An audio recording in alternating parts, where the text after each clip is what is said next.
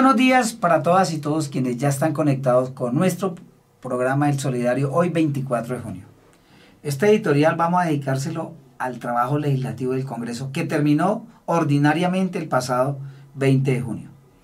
Mm, pues yo creo que con más pena que, con gloria, eh, pues en lugar de analizar, debatir y proponer sobre los proyectos de ley propuestos por el gobierno, se dedicaron más bien, en su gran mayoría, sobre todo los partidos de oposición, a torpear y a utilizar todo tipo de triquiñuelas, como por ejemplo, declararse en impedidos, como por ejemplo, aplicar el famoso ausentismo, es decir, no llegar, o en su defecto, romper el quórum para que los proyectos no avanzaran y en el peor de los casos de lo que pasó, se hundieran. Ello con la idea, con una estrategia de perjudicar al gobierno, pero es mentira, al gobierno no lo perjudican, perjudican es al pueblo en general, porque los beneficios aquí propuestos en estos proyectos, pues no lo van a recibir la población general. En ese sentido, por ejemplo, hablemos del proyecto que se hundió de la reforma laboral. Aquí planteaba devolverle a los trabajadores algo que eh, le quitaron en el gobierno de Álvaro Uribe Vélez. Es decir, pagar los recargos nocturnos desde las 6 de la tarde como debe ser, reconocer el 100% de los recargos eh, nocturnos y dominicales, acabar con los oprobiosos contratos de orden de prestación de servicios, darle más estabilidad a los trabajadores, entre otros, eran las propuestas que el gobierno tenía en el, en el proyecto de ley de reforma laboral.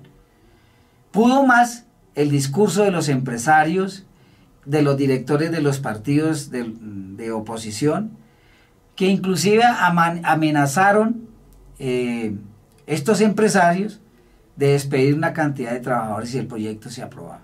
Y de igual manera la tesis del Banco de la República, que la gran mayoría de la junta directiva es del otro bando, dijeron que se perderían alrededor de 400 mil empleos.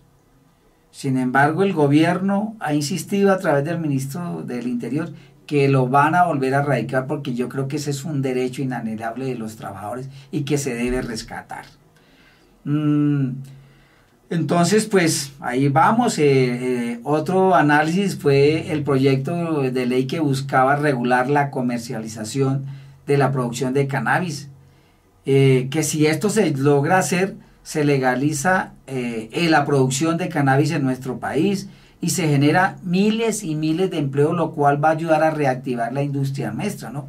Muchos países ya eh, acaban de hacer un análisis, en Canadá, por ejemplo, ya lo están haciendo y muchos países han legalizado. Este proyecto lleva cinco intentos y se hundió, como es una reforma constitucional, tiene que dar ocho vueltas, se hundió eh, en, la, en, en la número ocho. Entonces, pues bueno, ahí van a volver a presentarlo, ¿no?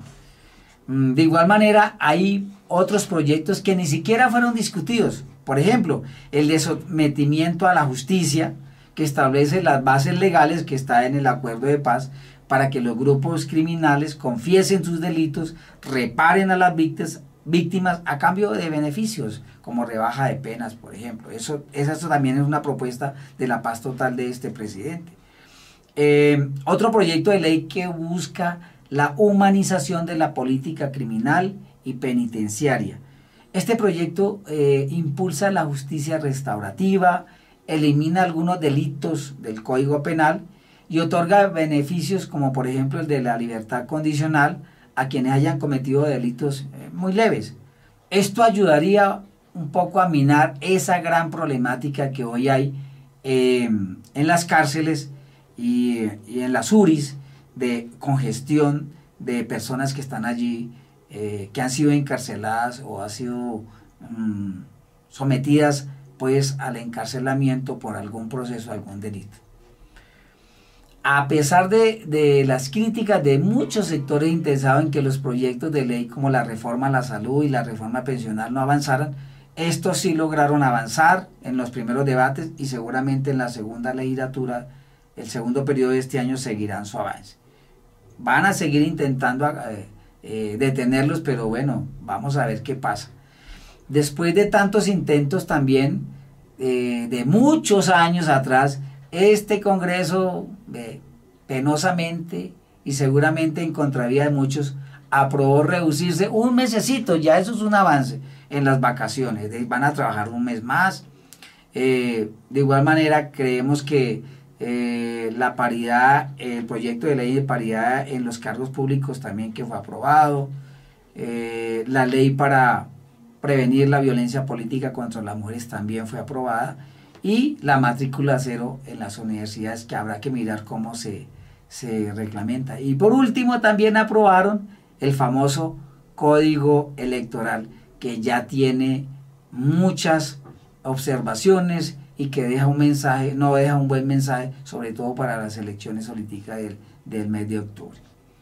Yo creo que es inaceptable que a pesar de que los congresistas los elegimos para que trabajen en pro de estudiar, analizar, debatir, si no están de acuerdo, pues digan no, voten no.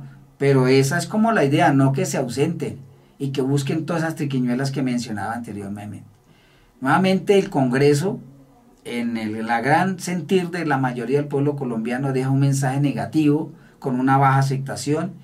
Eh, y, como si esto no bastara también, todas esas jugaditas de que yo me elijo, yo, yo te elijo, tú me eliges, y los micos que se inventan para introducir en las leyes para beneficiar sus apetitos personales, y sobre todo de las, de las empresas y los grandes dueños de capital que son los que financian la campaña.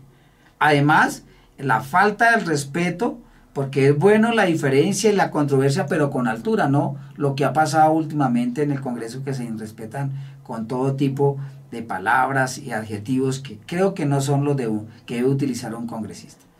Esto no nos deja un buen mensaje, esto lo que nos debe decir es que este Congreso eh, nos da vergüenza, a quienes somos los colombianos. Ojalá reflexionen, haya la posibilidad de que la segunda legislatura de este año sea mejor en medio del debate, la diferencia, eh, puedan sacar leyes que beneficien en general al pueblo colombiano.